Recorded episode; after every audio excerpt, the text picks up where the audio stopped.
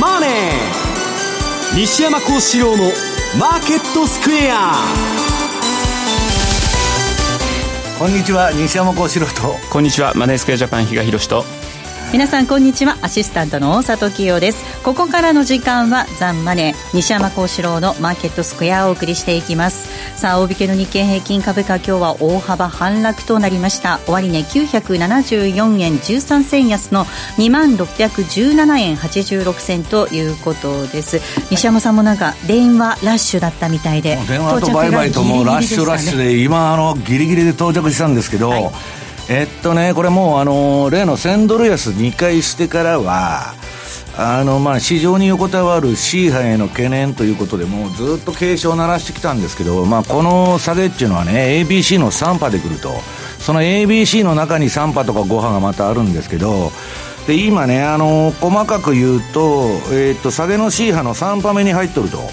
でも今週、ファンド勢はもう売り叩きまくってるんですね。まあ、あの、下げ相場っていうのは短期間に大幅に値が動くんで、まあ、彼らにとって、まあ、ファンドっていうのはまあ上がっても下がっても儲から何でもいいんで、ここぞとばかりに、えここぞとばかりも叩きまくってると、でまあ、今週1回の三角持ち合いを、えっと、ずっとこのところ取り上げてきたんですけど、ニューヨークダウの。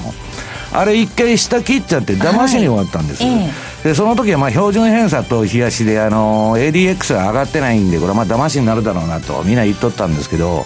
えー、っとそれをもう昨日の相場でヨーロッパ時間からもう完全にですね先物ベースやもう、えー、三角持ち完全に下っ離れしたと、はい、いうことで、まあ、売りにまあ拍車がかかって、まあ、ADX も標準偏差も冷やしベースで上がりましてですねまあ、昨日ブログとかにもまあ書いてたんですけど、まあ、これはもう下がるなという流れで、まあ、今日はまあしょうがないのかなとこのドスンとくるのはですね、えー、いう感じなんですけどね。はい。そして為替も大きく動いております。ドル円この時間104円の7980というところ。比嘉さん105円割り込む動きとなっています。そうですね。昨日ニューヨークが700以上下げてそれでも105円台を維持して戻ってきてるかなというふうに思ったところまあ、朝方ですか。またマクマスター大統領補佐官を更迭だとか、ね、というようなのも飛び込んできてしかもちょうどそれがまだ東京勢が出揃う前の時間帯7時半ぐらいだったと記憶してますけどもえー、そういう薄いボリュームのなかなかない時間帯だったということでですねちょっと、まあ、それまでサポートラインと、えー、見られてた105これを割ったということでまあちょっと投げがですね出たかなと。ただその後の動きを見てるとまた104円の80銭近辺。この辺りでですね今ちょっと、えー、落ち着いてる感じがある、えー、で、えー、どちらかというとまたちょっとあのこの東京の時間帯ですとですね、えー、神の見えざる手がですね出てきたりとかするのかなと。ただそれが仮に見えたとしてもまあ一時的その東京時間までというような感じにも思ってましたのでこれからまたロンドン時間がスタートするところ、はい、この入りここはですねまたちょっと要注意かなというのとあとは今世界的に昨日のニューヨークから株安の流れが続いているのでどこでそこが歯止めがかかるのかっていうところがやはり一つの目先のポイントという言い方になろうかと思いますね。今のところアジアもね安いですからね。うんさっき大沢さんとも話してたんですけど、えー、まああの今回米中の貿易戦争が発端というふうに言われてるわけなんですが、はいうん、まあ、そのアメリカでもまあ3%弱の下げ。でなぜか日本は4.5%下げてですね中国もまだ先ほどちょっと4%超える下げにはなってたんですけどまだそこまでいってないなぜか日本だけがですねまたとばっちりを食らってるのかなそんな感じですよね。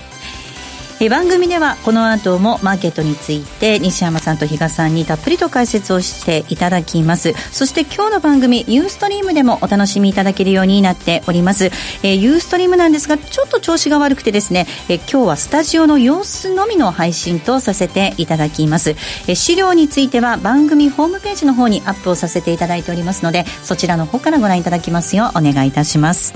またユーストリームの日ということで今日は特別プレゼントをご用意いたしております。います。番組特製のクオカード500円分を5名の方にプレゼントいたします、えー、ユーストリームにちょっと画面、えーキーワードが表示できませんので番組のエンディングで西山さんがキーワードを発表してくれますのでえお聞き逃しないようにお願いいたします。締め切りは4月5日4月5日です。たくさんのご応募お待ちしております。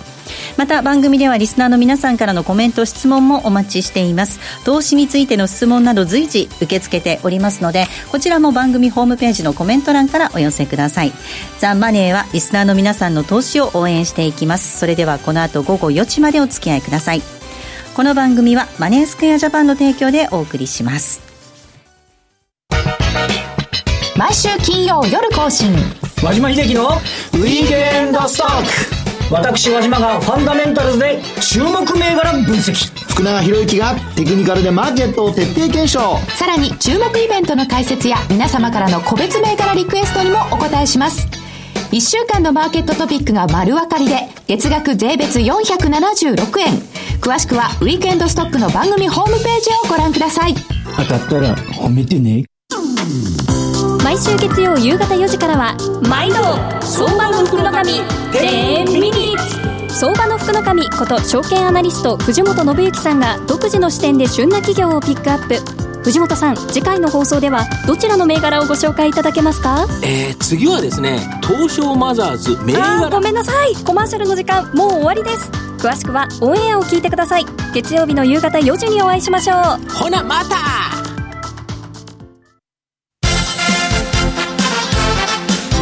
トゥデイテレーズマーケットです。今日のマーケットを振り返っていきましょう。大引けの日経平均株価、先ほどもお伝えしましたが、大幅に反落となりました。終値、974円13銭安の2617円86銭となりました。えこちらですね、2万1000円割れは2017年10月12日以来およそ5ヶ月ぶり、水準としてはえ10月3日以来の安値となりました。トピックス62.45ポイントのマイナス1664.94。東証一部の売買高概算で19億1438万株。売買代金3兆6039億円でした。値上がり銘柄数が29銘柄、対して値下がりが2042、変わらずが9銘柄ということで、全面安の展開です。東証一部の売買代金のランキング、トップ、任天堂2位がファナックです。3位にソフトバンクグループ、以下ファーストリテイリング、三菱 UFJ と続きました。業種別の騰落率見ていきますと、今日は33業種揃って値下がりです。下げ幅大きかったのがガス、それから陸運、それから食料、空運、水産など、比較的下げ幅が小幅にとどまったのが、えこちらがですね、下げ幅が小幅にとどまったのが今お伝えしましたガス、陸運、食料、空運、水産です。一方、下げ幅大きかったのが機械、精密、それから非鉄、ガラス、金編の工業、倉庫などとなりました。為替の動きも確認しておきましょう。ドル円です。この時間104円の7071です。ユーロ円が129円1521。ユーロドル1.233639での動きとなっています。えでは、マーケットのポイント、比嘉さん、お願いいたします。はいえー、っと、なんかちょっと霞ん、今日の動きでですね、本当に霞んでしまったかなと思うんですが、今週ってまず注目されてたのって、一応 FOMC。えー、これでですね、まあ、利上げは、あのー、100%織り込まれてたんですけど、その後ですね、年内じゃあ何回利上げをしていくのと。いうのが、まあ、今回を含めて3回なのか、はたまた4回なのか、まあ、ポイントはそこだったかなと。えー、いうふうに思うわけなんですが、まあ、とりあえず現状維持というような形でですね、まあ、無難にその、えー、4MC は通過してましたというところで、次の、えー、焦点はったところで、まあ、米中であるとか、あとアメリカへの輸入関税負荷が今日とかって言われてましたので、まあ、そちらに目が移るだろうと。いうところで、まあ、えー、それがまた、えー、まあ、どっち、これ、ああれですよね、あの、貿易戦争をやって、どちらかに絶対メリットがあるっていうことは過去の流れからすると全くないんですけれども、はい出てるんですよね。そうなんですよ80年ねね。それにもかかわらず、まあ、今回こういうような事態になり、まあ、あの中国サイドからもですね、まあ、具体的なものは出てきてないですけど、報復もというようなですね、そうですね、そういった話になってきてると。で、さすがにそういった部分をですね、まあ、マーケットが嫌気してというようなところになって、まあ、株安に伴う金利低下と。いうところで、まあ、今またリスクオフの動きが強まっているという状況かなというふうにも思います。で、あともう一つですね、やはり日本の個人投資家の皆さんが懸念されてるかと思うんですが、えっ、と、実は今日の朝、トルコリラ、ここもですね、朝方はですね、えっ、と、実はドル買い円買いの両、両両通貨、これ買いになってたんですね。それに伴ってドルトルコリラが最安値更新。今までユーロ、えー、ユーロトルコであるとか、あとトルコリラ円もこれまでの安値をこう切り下げる動きにはなってたんですが、今日ドルトルコが4を超えて、というようなですね、朝方の薄い時間帯になってですね、一気にトルコリラ円もですね、え、下落というような流れになって、ちょっと個人投資家の投げがですね、朝方持ち込まれて、また、え、トルコリラ円は最安値更新と。で、やっぱりですね、ずっとこ、ここのところ、あの、ちょっと戻るような、27円台もですね、少し戻すような局面もあったんですけれども、えー、っと、チャートから見てるとですね、やっぱり、あの、戻り売りというような、あの、チャートの形状変わってなかったというのもありますし、何よりやっぱりドルトルコでの売りトレンドが収まってなかったというのがですね、今日またそういった動きにつながったかなと。で、だいぶですね、25円台入った時にですね、実はある、あの、お客さんの方からもですね、そろそろ買いなんだろうか、みたいな。逆にそういうような声も聞こえてたんですが、えっ、と、今世界的に見ても日本の個人投資家さんのですね、トルコリラ円の買いっていうののポジションっていうのがかなり傾いてるはずなので、今日の朝のあれ、あの程度の動きでですね、すべて、はい、えー、じゃあ投げられたかというと、うん、そういうのはないだろうというので、今は少し様子を見てくださいと。なので、やっぱり今チャートは売りなんだということも確認していただいて、くれぐれもやっぱりそういった値頃感でまた相場に入るということにはくれぐれもご注意いただきたいと思いますし、何より、あの、ちょっと冒頭でもお話ししました。今日どこで本当に株価に下げ止まりの動きが見れるのか、はいね、ここが本当に来週にかけてもポイントにはなってくるのかなというふうには思ってます。という意味では、この後のそのニュー、えー、ヨーロッパ、そしてニューヨークの動き、ね、ちょっとロンドン勢が入ってくるときも、下をいきなりやっぱりちょっと試す動きになっても、何ら不思議ではありませんよね。はい。ということで、西山さん、本当にあの以前からお伝えしていた三角持ち合い、下割り込むということで、うんまあ、三角持ち合いはね、三角抜けたら今度はフラット調整だとか、もう調整波のフォーメーションは、まあ、いちいち、まあ、あの見ててもしょうがないんですけど、はい。まあ問題はまあ波動カウントが非常にまあ分が悪いと、まあ ABC の下げパターンになっているというのとですね、まああのテクニカルの標準偏差と ADX も上がって売りトレンド相場になっていると。でまあ私はもうこの前のね、あの、このところのセミナーとかでも申してるんですけど、あの、1000ドル安を1週間に2回やったと。はいで、まあ、総楽観相場の頃はもう終わりなんだということを言ってましてですね。で、下げは一波で終わらないんだということを言ってるんですけど、まあ、私の知り合いのね、あ人なんかでも、まあ、あの、えっと、報道を見ると、ここは絶好の買い場だって言ってると、はい、えー、日本株買ってもいいのかと、はい、いうような質問をしてくる人がいるんですけど、いや、絶好の買い場とか、売り場とか、そんなもんは、その、わからんと。ただ、この下げのパターンっていうのはね、あのー、どうなるかわからない難しい波動なんだと、調整波っていうのは。トレンド相場っていうのは、あの、今みたいに下げトランド出てたら売ってたらいいし、上げトレンドだったら乗ってたらいいんですけど、今、調整相場から下げトレンドに、まあ変化したわけですけどね、難しいんだと。で、難品はするなと。はい。要するにね、持ってたそのポジションが株のやられてるから、難品を入れたいっていう話なんです。うん、だから、難品っていうのは、その一番相場でやったらいけないことなんですね。で、それはね、その本、自分のポジションがアゲインストになってくんなら、むしろポジション減らす。あるいは切る。で、出直すということをやらないと、はい、今みたいにもう1000円安とかうんぬんとかになっちゃうと、損の垂れ流しになっちゃうと、そうすると何が起きるかって資金効率が全く死んじゃう。もうそのポジションがも戻るまで何もできないと。いうことに、まあ、なりがちで、まあ、勝負っていうのは一回一回切りをつけていかないといけないというのは、まあ、あれなんですけど、まあ、ちょっとこの相場ですね、あの、今日は貿易損損の話で、はいね。これあのもう先週のラジオのアーカイブが上がってますんで、まあそこで貿易戦争のね、まあ歴史的な背景っていうのはやったんで、今日はまあそこについてもまた同じ話はしませんのでね、はい。まあそちらを聞いていただきたいんですけど、みんなちょっとですね、まあ特に株式市場の反応は、まあ為替とか債券ちょっと神経質なんですけど、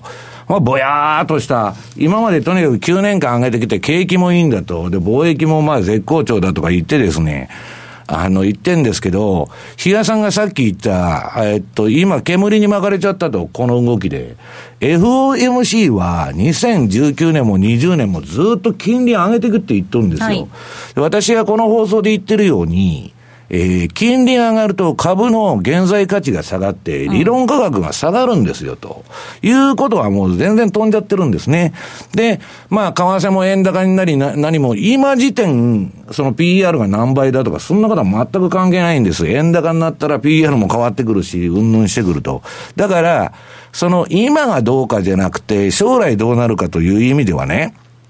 ちょっとトランプの政策を市場はね、甘く見てるんじゃないかと思ってるんです。で、私が見てる限り、トランプっていうのは選挙中言ってた公約をほとんど変えずに突き進んどるんですね。で、保護主義なんて今に始まったことでない、選挙中から言ってるんですけど、それは去年はね、TPP を離脱しますと。言って、具体的には何もしてない。宣言しただけで。ナフタもやめたいと。言っとるだけなんだけど、いよいよ中間選挙に向けて保護主義に舵を切ってね。それをもうむき出しにしてきたわけです。で、とにかくですね、トランプは、その、えーっと、彼の公約通り進めてるってことはね、私はもう先週の放送でも言ってるんですけど、これだけ保護主義とか打ち出してきて、市場が平成でいられるのかと。で、私の個人的なことを申しますと、もうほとんどあの、去年の8月ぐらいで相場降りちゃってるんでね、株の方はいいんですけど、まだ私の周辺のあの、ファンドでアマゾンだとかなんだとかを大量に抱えるととこがある。で、未だに上がってるから、ものすごい強い相場で、やってるからね。ところがね、このトランプの保護主義のその記事が出たときに、嫌な顔でね、ちょっと減らそうかっつって、まあ毎週のように電話かけてちょっとずつ減らしとるらしいんですけど、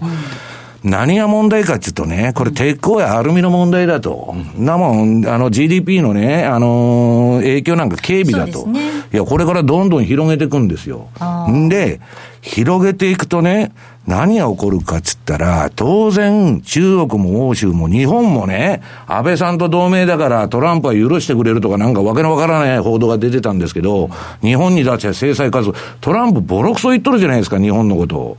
あの、今日、あの、報道でいろいろ出てますけど、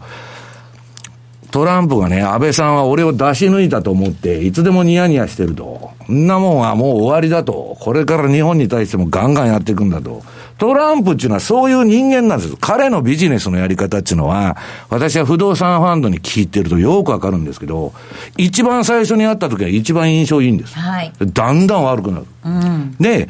政権もね、えっと、最初に彼はゴールドマン政権とか言われてた。ゴールドマンのやつたくさん取ってると。ええたくさんいりで、新ウォール街だと、で、不動産屋だから株なんか下げる政策するわけないと。言ってて、トランプはそのゴールドマンから来たやつをほとんど追い出しちゃってる、今。ね。もう自分が潰したいやつを最初に採用して追い出して、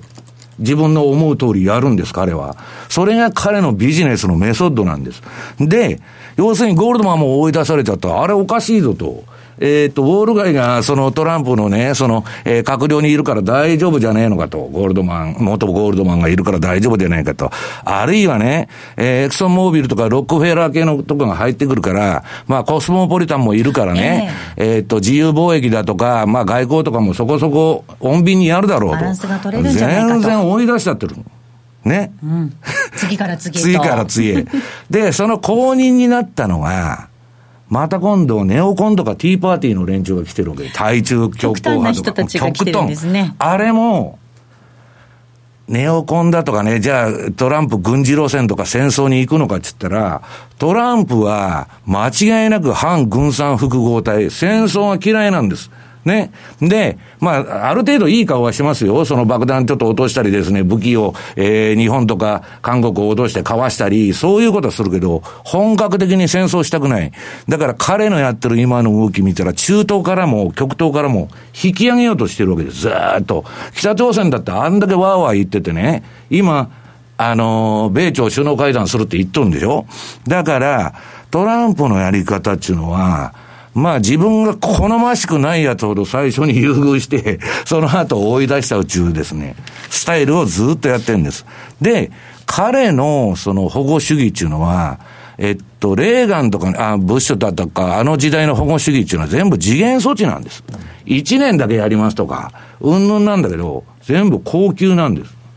だから、全然気合の入り方が違うんですね。で、今年は、そういう具体的行動を取ってきたと。じゃ話飛んじゃったんですけど、さっきアマゾン持ってる奴らが何がビビってるかっつうと、まずね、これ中国に対してバーンとやったわけです。で、中国は、当然売らないとは思いますけど、中国のアメリカに対するカードっていうのは米国債でしょ、はい、世界一米国債持ってると。米債売るぞって何回も今まで脅しとるんです。で、マーケットはね、あんな中国が米債売るわけないと自分の首絞めるっつってみんな言ってるんですけど、えー、脅すだけでも効果があるんです。売るぞ売るぞと。そうすると実際ね、金利が上がっちゃう可能性がある。これ株にとってはまずまずいと。うん、でね、あの、トランプっていうのはですね、あの、IT 企業が大嫌いなんですよ。もうみんなアメリカに行ってるけど、ハリウッドとか IT の人たちっていうのは、あるいはアメリカの知識層っていうのはみんな民主党なんです。そうですね。ほとんど。西海岸の人が、ね、西海岸は、ね、で、移民もね、それで取らないとかね、もう、むちゃくちゃ締め付けとるわけですよ。嫌いなんです、はっきり言って。で、要するに IT 企業がトラあの嫌いなトランプはね、移民なんて入ってこなくても、頭脳だとかそんなもんいらないと。ね。今はまだ取っとるんですよ。私の知り合いもこの前、フェイスブック、アメリカのフェイスブックに入社した。これ移民ですよ、日本からの。で、まだ取っとるんですけど、これからね、人材が確保できるのかと。で、ビビってる中で、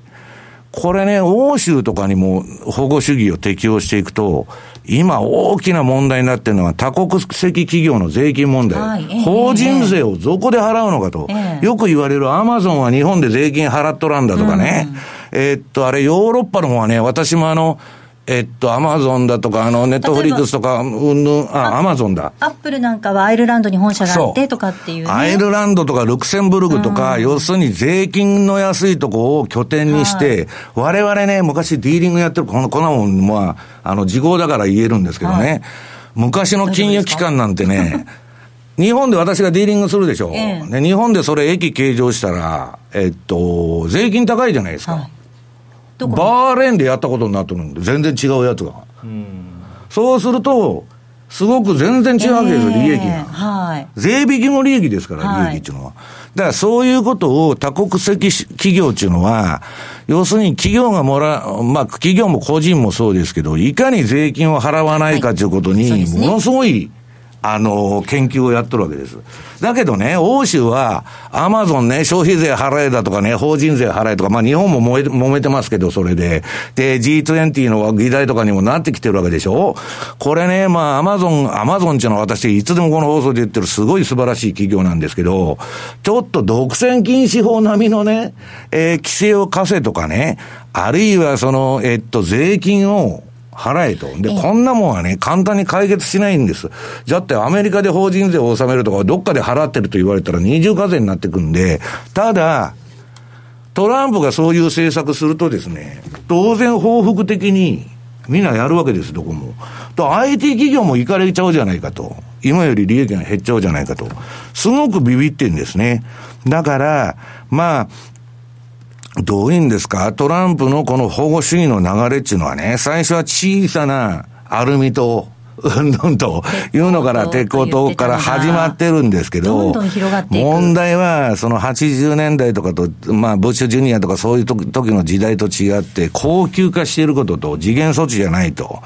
で、まあ、米国債は売られるかもわかんないとかね、IT 企業はなんか利益が減るんじゃないかとか、みんないろいろ騒ぎ出しとるわけですよ。で、その中で、この前ね、なんか日本の週刊誌にも載ったらしいんですけど、ビル・ゲイツが、リーマンショック並みの下げが来るっつってさ騒いどると。うん出てました。うん、出てたでしょ、ビル・ゲイツってバフェットと一緒に財団やっとんですよ。バフェットは強気じゃないんですか、株に。あの人は、なんかあの、ニューヨークの株は永遠に上がるとか言いながらね。でもキャッシュポジション高めてるって話あのキャッシュポジションどんどんどんどん高めとると、ちゃんと準備しとるってことです。言っとることとやっとることが違うと。投資はね、それで OK なんです。はいだからまあ、とにかくですね、そういういろんな懸念がですね、今のところもやもやとした疑念に過ぎないんだけど、あのトランプですから、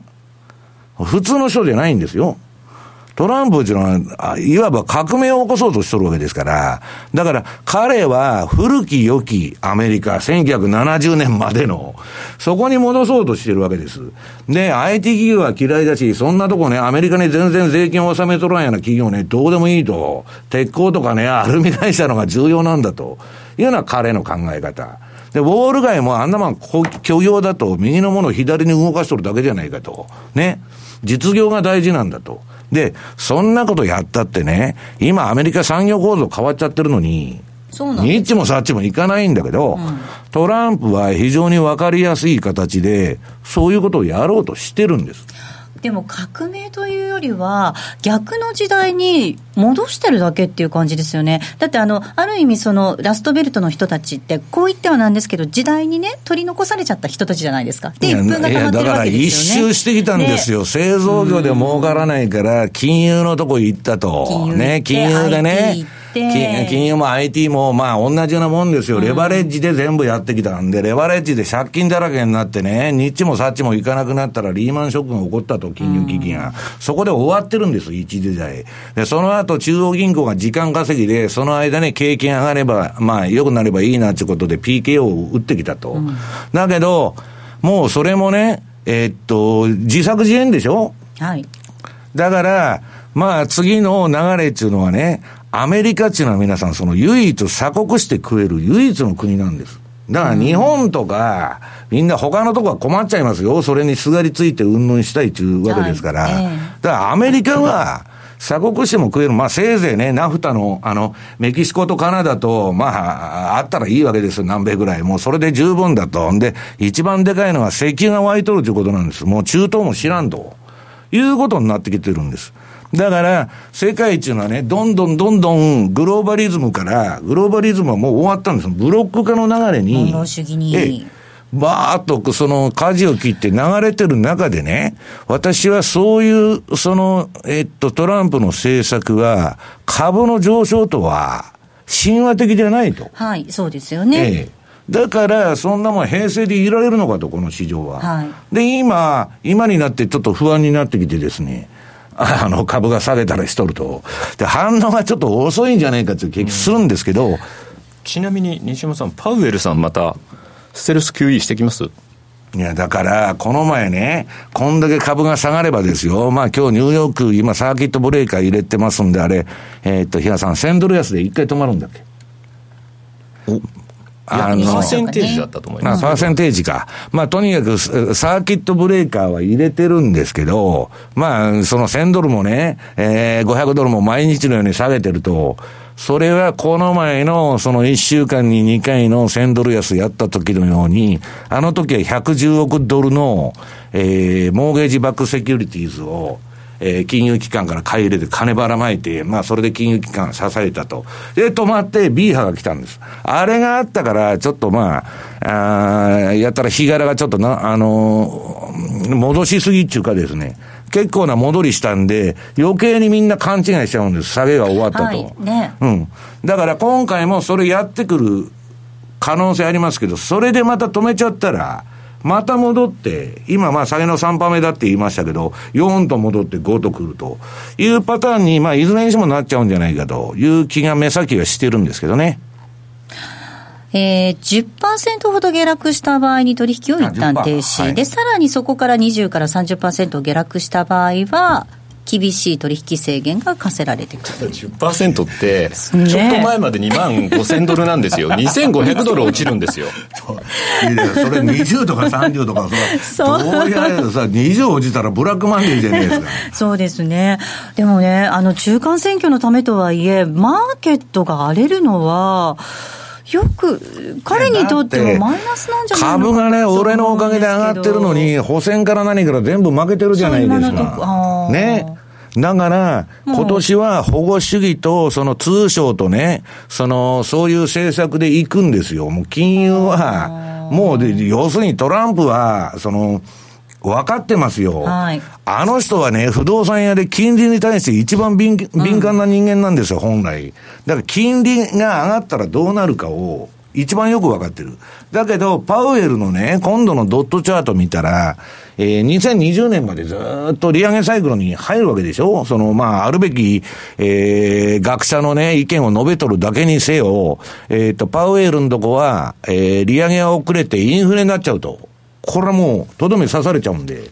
利下げもできない、給油もできない。だから、粛々と今、あのー、上げていくと。で、大体にしてですね、FRB の誤算というの、誤算って言ったらおかしいですけど、もう100ヶ月も超えて、9年も株が上がった時点でですよ、一旦、えっと、その金融相場ですよ、今まではアメリカの中央銀行が値付けしてきたと。で、それがね、皆さんが言うように、業績相場に移行するんであれば、それでいいんですけど、軽い下げが入って。それにしたってね、えっと、金融相場から業績相場への移行期っていうのは必ず落ちが入るんです、株は。えー、マーケットテーマは変わってるんですから、はい、金融相場でジャブジャブでバブルやってたと。で、反省して、今度はそれでも業績がいいから買おうというのが順番なんです。うん、で、それをですね、この完全雇用みたいな状態で株がもう天井みたいなところにあるときに、減税はするわ、インフラ投資はしますわ、これで、インフレに火をつけるようなことをしてるわけでしょ。で、FRB は嫌でも上げざるを得ないんです。はい。上げざるを得ない。これが、今の、えー、相場の最大のね、株にとっての悪材料。ジレンマというか。ええ、保護、保護主義とかはむしろ付録で、うん、根本は何かというとね、比嘉さんがさっき言った金利が全てを決めるんです。金融の一丁目一番地は金融なんです。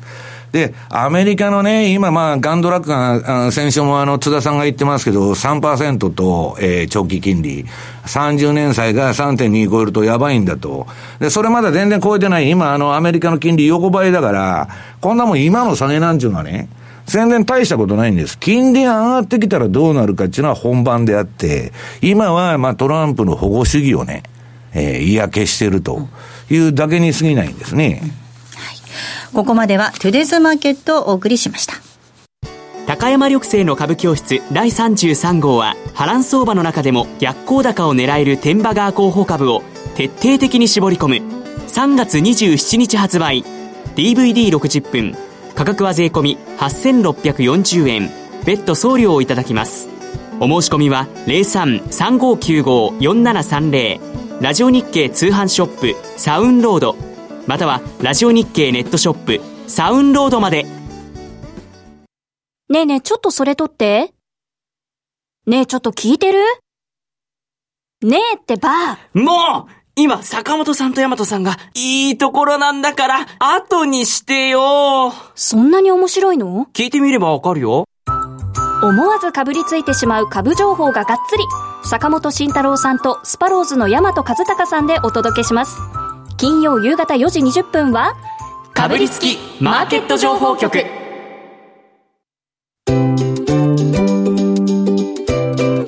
M2J トラリピーボックス。トラップリピートトラップリピート。僕の名前はトラリピ。トラップリピートトラップリピート。それを略してトラリピさあ、このコーナーでは FX 取引の考え方についてリスナーの皆さんからいただいた質問を紹介しながら進めていこうと思います。今週もたくさん質問ありがとうございました。えー、この質問を紹介します。ドナルド・トラジローさんです。いつも個人投資家を守るための方法を教えてくださる西山さんに感謝しています。いいえー、質問があります。先週の放送で西山さんが、米国債長期金利のチャートしか見ていないとおっしゃったので、私も今週は見続けました。まあ、えー、そんな穴が開くほど見ても、あの、あんまり変わらないんですよね。がっつり見たんですかね。はい、結構可愛いんですよ。えー、米株が暴落したのにそれほど金利は上がりませんでした。アメリカ政府が買い支えているんでしょうか。以前西山さん、国際金利上がり出すと止まらないとおっしゃっていましたね。っていうふうにメールいただいています。はい、えー、っとね、今あのー、私金利のチャートもよくレポートとかで取り上げてるんですけど、まあ、冷やしで見ると、今日比嘉さんが番組資料に、米債のチャートを、ね、あの、ちょっと今日、持ってきました。郵送なんですけど、あの、ちょっとあの、郵送の不都合で、えっと、資料挿入できないっちゅうんで、番組内で、えっと、番組ホームページの、えー、資料を見ていただきたいんですけど、はい、まあ、あの、調整相場なんですね。この前、とにかく、これ何月からだ、えっと、今年に入って金利が急上昇したと。これものすごいスピードで上げましたから、で、そっから今、典型的な横ばいの調整相場をやってると。で、次、その間今、標準偏差も ADX も下がってんですけど、次 ADX と標準偏差上がって、離れた方のトレンドが出ると。で、今なんで、あの、調整相場になってるかっていうとですね、ものすごい勢いで金利上げて、で、変なインフレ懸念になったもんですから、まあみんながですね、もう3%超えは時間の問題だと。いうことで、米債を売りまくったんですね。酒物とかでショートしたと。要するに金利が上がるポジションにかけたと。で、それが今しこっちゃって、その人たちが投げたり、うんぬんしてですね、うだうだうだうだやっとるだけで、えー、っと、今後もこの金利の動きがですね、うん、まあ一番あの株にとっては、長い目で見るとですよ、えっと、重要な、えー、ファクターになると思ってます。あと、HYG の動きも注意必要だよっていう話もありましたよね。うん、でも、まだほとんど崩れてないんですよね。ね今日もチャート持ってきましたけど。ねうん、いや、だから、あの、結局ね、さっきのあの、冒頭に言った押し目買いだと。いう人が多いんですよ。日本と違ってアメリカはね、皆さん、9年間上げっぱなしで押し目さえ買っといたら儲かってると。でね、今時点の景気はいいわけです。で、相場の暴落っていうのはね、みな、皆さんね、景気がいい時に起こるんですよ。日本のバブル崩壊ってあの、もうバブルに沸いた90年のピークで下がってんですよ。そう、景気が悪くなったから、その後株が下がるなんていうのはなくて、もういい、いい、いいと。エコノミストも盤石だと、この相場大丈夫だと、この景気大丈夫だって言ってる時に、ドーンと来るんです。IT バブルの崩壊も全部そうです。もう IT はね、革命が起こってるんだと。なね、今までの常識で考えたらダメだと。ね、言ってる時にドーンと来るわけです。だから、むしろいい材料が出てる時に、相場は終わるんだということなんですね。うん、はいえー、質問を紹介させていただきました。番組では皆さんからのメール質問をお待ちしておりますので、ぜひたくさんこれからもお送りいただければと思います。ここまではトラリピボックスお届けしました。西原光一です。大橋ロコです。私たち2人がお送りする「集まれトレーダーシンプル FX トレード」は FX トレードに特化した番組です。私西原光一のトレードアイデアをご紹介するほかリアルタイムでトレードのヒントをお届けします。毎週木曜夜9時30分より生放送。ユーストリームでも配信中。速い馬だから勝つのか強い馬だから勝つのかこのレースが終わると春本番はもうすぐだ。さあ次の物語へ。ラジオ日経。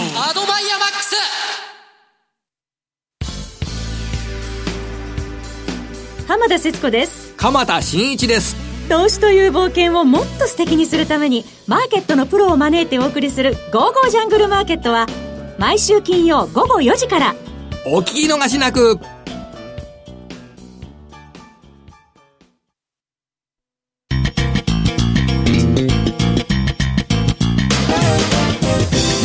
西山幸四郎のマーケットスクエアさあ、このコーナーではマーケットの見方について西山さんにいろいろな角度で教えていただきます。今日のテーマ。為替市場と株式市場のテクニカル分析ということでお届けしていきます。質問一つ紹介したいと思います。はい、筋トレ大好きさんからいただきました。為替がドル円105円を割って、16年の11月9日の大統領選のヒゲの中にあるということは、やはり101円から102円試す動きになってくるでしょうか。また、ダウの三角持ち合いが下に離れたように見えるのですが、はい、離れましたよね。日経ともどもトレンドが下に現れたということなんでしょうかということでテクニカルです。はい。えー、テクニカルはですね、今日まああの後半のコーナーテクニカルなんで、これあの番組資料を持ってきたんですけど、今言ったように、このあのユーストの画面では見られませんので、番組資料の方で見ていただきたいいただきたいんですけど、この資料の8ページにね、えー、ドル円週足と価格帯別出来高と。これ、あの、価格の滞留時間と出来高と合わせた、どこでたくさんできてるのかというのがあるわけです。はいでも去年は1年間10円しか動かなくて、そこで揉んでましたんで、それはむちゃくちゃそこで皆さんポジション持たれてるわけです。で、そこをい外れちゃった今年になって。はい、終わってきましたよね。はい。はい、と、つい引っかかるのが、えー、っと、これな、えー、っとね。2円、1円100、1円台まで、1円か2円ぐらいまで、102円ですね。2円まで、不思議がない、止まる。で、それ切っちゃうと、うん、今度はですね、まあ98円ぐらいまでないみたいなですね、ちょっと真空事態なんですね。その価格の動きから言うと。だからまあ、えー、っと、非常にですね、まあそうは言いながら、えー、日本の方はまあ株が下がってくると、まあ年金から何から全部出動しますし、まあ為替の方もね、まあそういうストレス、ステールス的な動きが出てんで、まあ一気にいくかどうかわからないんですけど、まあ、あの、他の通貨に比べるとね、えっと、ポンドとか、まあ、ポンドは今、ちょっと上げ相場に入ってんであれですけど、まあ、ユーロが、ドルユーロが、あのー、一番為替の中心的な銘柄なんですけど、その動きに比べると、ドル円中の株に対する感能度が高い。だ株が下がるとですね、ちょっとあのリスクオフからまた円買いと例によって、まあ、いつでももうスイスとね、えー、黒地国のスイスと日本が買われるとこういう相場になると、もうパターンが決まってますんで、まあそうなってもおかしくないかなと。いうふうに思ってんですね。ちょうどだからあれですよね、今の季節って日本が決算になっちゃってるので、もうさすがにここからですね、機関投資家をはじめ、身動きが取れないような時間帯にもなってるのが、うん、逆に言うと、その海外勢を中心に攻めやすいっていう言い方もできるのかもしれないですね。でね、あのー、今日番組資料の1ページ目に、これまあ、ポール・チューダーのね、講演をね、これずっと言ってるんですけど、まあ、URL ついてるんで、あの、ぜひ聞いていただきたいんですけど、まあ先ほどから大札さんがなんでトランプはそんな変な政策するんだと。まあ比嘉さんも答えが出てると勝って保護主義ダメだと。なんでやるんだと。いや、これはね、もう反動反動中歴史なんです。やりすぎた反動で昔に戻ると。で、それを言うとね、えっと、この経済的な危機っていうのは皆さんどういう時に起こってるかというと、例えば市場の暴落、あるいは革命的な、えー、政変だとかね。これ富の偏在なんです、全部。うんうん金というのは一箇所に滞留して動かなくなると必ず一人相撲になって、例えば市場でもそうなんですよ。昔ジャンク債市場をドレクセルという会社一社で98%マーケットメイクしてたと。コンペティター、競争者がいな、いないと、その他の市場参加者が、マーケットって潰れるんです。自作自演で上げて自作自演で下げると。うん、で、今、まあ中央銀行がここ何年か自作自演でやってきたんですけど、そういうね、あの、クジラみたいのが出てくると池の中に入った。おかしくなるんです、マーケットが。で、市場は人工的になってるし、今でその IT だとか一部のね、まあ3%ぐらいの世界の金持ちだけが、まあ、富が増えて、ね、あとはボロボロになってると。これが、間違った政策でも、大衆には受け入れられやすいんです。だからトランプみたいなのが出てきてるそうじゃなかったらヒラリーが、えー、当選して今頃大統領やってるはずなんですけど、でね、そのチューダーがやってる波動カウント、これは暫定的なもんですから、えっと、これエリオット波動のカウントなんですけど、暫定的なもんなんでね、えー、必ずこうだちゅうことでなくて、これ間違ったら波動を打ち直していくわけですけど、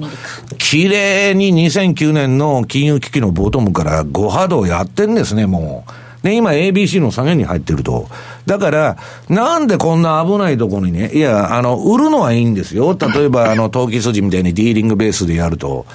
えっと、買いだけ考えてる人がほとんどなんですね、株式市場っていうのは。そうすると、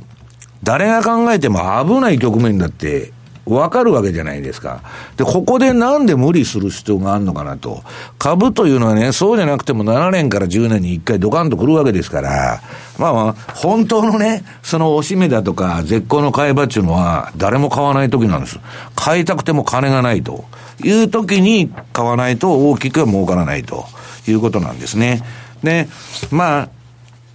次のまあ資料でも言っとるんですけど、まあ、この、まあ、チューダーが言っとることでね、これ、例えば今私はこういう相場感持ってますよね。こう危ないとこだと。で、例えば今日下がると思っても、私はテクニカルが合致しないとポジション取らないんだと。な、その予測だとかですね、決め打ち的なギャンブル的なことはやらないと。で、今、あの、全部テクニカルでやってるんですけど、まあ予想的なことで言えばですよ。これ、比嘉さんがあの作ってくれた資料なんですけど、えっと、ニューヨークダウ冷やすとアナログモデルというのが資料に。で、これちょうど昨日がドカンと下がる日だったんです。で、これは何かっつったら、ブラックマンデー相場の87年の高値と、えー、この2018年の1月26だったっけ、はい、この高値を合わせて、その後の調整の、この ABC 波の具合を見とるんですね。ならまあドカンときだと。こんなもんまあ単なるね、えー、要するにそのアノマリ的なものにしか過ぎないんですけど、まあちょっと危険な位相だと。でまあこれ番組のね、チャートを見ていただきたいんですけど、えっと、私ね、今週、まあ自分のその標準偏差ボラティリティモデルという売買プログラムを大幅にバージョンアップしまして、まあかなり実践的な売買ができるように、えー、改良しましてですね、そのチャートが、まあ、ラジオお聞きの皆さんは番組ホームページからチャートを見ていただきたいんですけど、これニューヨークダウ日経平均、ドル円、ユーロドル、えー、ポンドドル、5ドル円、原油と、出てるんですけど、はい、まあ、冷やしでですね、もう、かなり綺麗なトレンドが出てる商品が多い。ほとんど売りトレンド、中だけ、原油だけ買いトレンド。いや、売りトレンドって、今は売りトレンドで、まあそういうことを言ってんじゃなくて、買いトレンドになったり、売りトレンドになったり、綺麗な循環が出ると。だから、冷やしベースでもまあそういう相場になってんでね、この買いトレンドが出たら素直に乗ってきゃいいし、売りトレンドが出たら素直に売っときゃいいと、それだけなんですね。で、そのチャートがね、えっ、ー、と、買いトレンドになると赤になって、売りトレンドになると黄色くなってますんで、はい、で、間の緑の時は方向性がないんで、まあ危ないとこは入らないと。まあギャンブルに過ぎませんから、方向性がないとこの、えー、ポジション取りに行くっていうのはですね。うん、で、これを冷やしからですね、4時間足から1時間からまあ、あいろんなものでやっとんですけど、まあ、相場としてはですね、まあそんなに悪くない。ただ、為替相場はですね、なんかまあ、木さんにも言ってんですけど、まあ、あの、ドル円にしてもちょっとね、ちんたらちんたらした、ユーロドルもそうですけど、まあ、株ほどダイナミックには動いてないんですけど、うん、まあ、あの、こういうことで相場を日々やってるということなんですね。はい、ここまでは、マーケットスクエアのコーナーお届けしました。M2J マーケット投資戦略マーケット投資戦略のコーナーです。M2J の投資戦略伺っていきたいと思います。比嘉さんお願いいたします。ドルストレート通貨ペア。ドルストレート通貨ペア。はい。ユーロドルもそれほど崩れてない。うん、5ドルドルもそうです。はい、で、9ドルドルもそう。で、あの、比較的この辺の通貨ペアって割とレンジになってるっていうのを、まあ、あの、レポートなんかでも書かせていただいて、これが今に始まったことじゃなくて、ずっとその傾向は続いてると。いうところなので、えー、今、もう大円の通貨ペアに関しては、売りトレンドが目白押しとい。う状況であって、はいうん、そういう中にあって、皆さん、多分買いから入りたいんじゃないかなということを考えると、まあ、そういったドルストレート通貨ペアの買いからかなというような気がしてるのと、あと、ちょっと今日今のところ、なぜっていうのはあの言えない部分があるんですが、はい、確かに今日のドル円を考えると、またこれ、ニューヨークで崩れちゃう。たり株が崩れるとちょっとあのど、まあ、104円割れとかっていう可能性もなきにしもあらずだとは思うんですが、うん、私そんな崩れないんじゃないかなと。ですか、実はそう思ってます。もしあの来週それもしそうなったとし時にですねそれなぜかっていうのはお話しさせてもらえればと思います。はい。投資戦略のコーナーをお届けしました。では最後西山さんからキーワードお願いいたします。えー、っと今週のキーワードは桜でございます、はい、桜。はい、えー、このキーワードを添えていただいてご応募いただきますようお願いいたします。ではそろそろお別れの時間です。今日ここまでのお相手は西山幸四郎とマネースクエアジャパン比嘉宏と大里清でした。さようならこの番組はマネースクエアジャパンの提供でお送りしました。